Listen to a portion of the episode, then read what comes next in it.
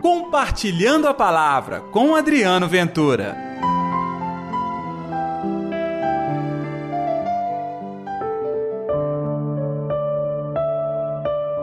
Eu vim para lançar fogo sobre a terra.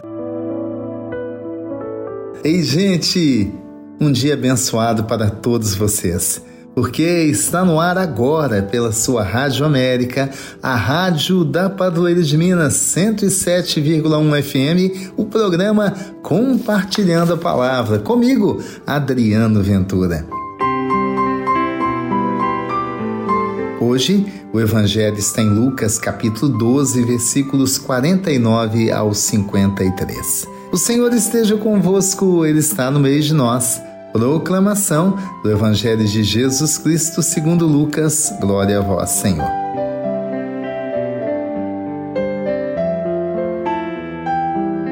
Naquele tempo, disse Jesus aos seus discípulos: Eu vim lançar fogo sobre a terra, e como gostaria que já estivesse aceso. Devo receber um batismo, e como estou ansioso até que isso se cumpra. Vós pensais que eu vim trazer a paz sobre a terra? Pelo contrário, eu vos digo: vim trazer a divisão. Pois daqui em diante, numa família de cinco pessoas, três ficarão divididas contra duas e duas contra três. Ficarão divididos o pai contra o filho, o filho contra o pai, a mãe contra a filha, a filha contra a mãe, a sogra contra a nora e a nora contra a sogra. Palavra da salvação, glória a vós, Senhor. Não é estranho? A gente sempre diz e recita que Jesus veio trazer a paz. Aliás, ele é reconhecido como príncipe da paz. O cumprimento que nós fazemos na missa é a paz de Cristo. Mas, gente, a paz de Cristo é diferente da paz que o mundo insiste em dar, a paz das armas, a paz do poder, a paz do dinheiro. A paz de Cristo é a vivência da palavra dele. E para viver a palavra, experimentar a palavra, vai entrar em confronto.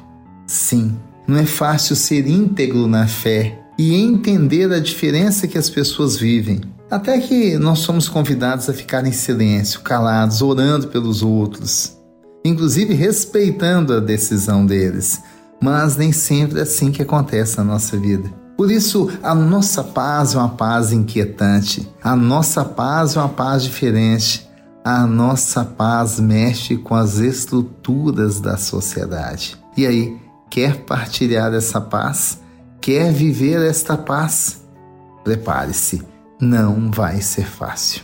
É levar fogo para a terra. Aqui Jesus faz alusão a uma tradição muito antiga que aqui no Brasil também até hoje ecoa, apesar do impacto negativo. Os tempos são outros, mas estamos nos falando das queimadas.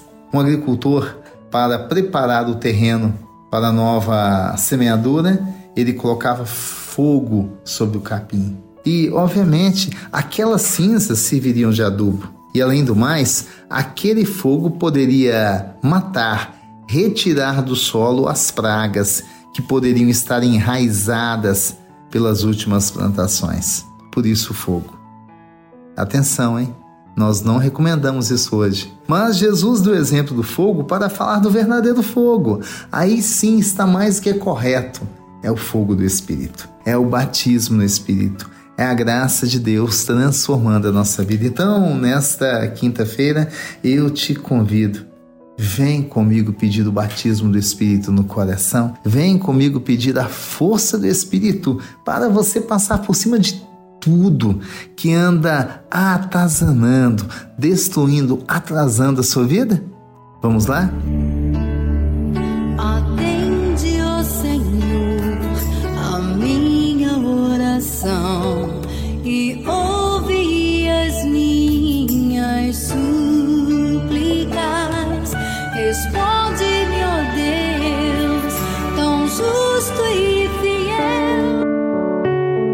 querido Jesus. Aqui estamos nesta quinta para te pedir, coloca uma bênção sobre a nossa vida, direciona os nossos passos, conduz o nosso eu à experiência da conversão ao teu lado. Que assim seja, Senhor, em nome do Pai, do Filho e do Espírito Santo. Amém. E pela intercessão de Nossa Senhora da Piedade, padroeira das nossas Minas Gerais.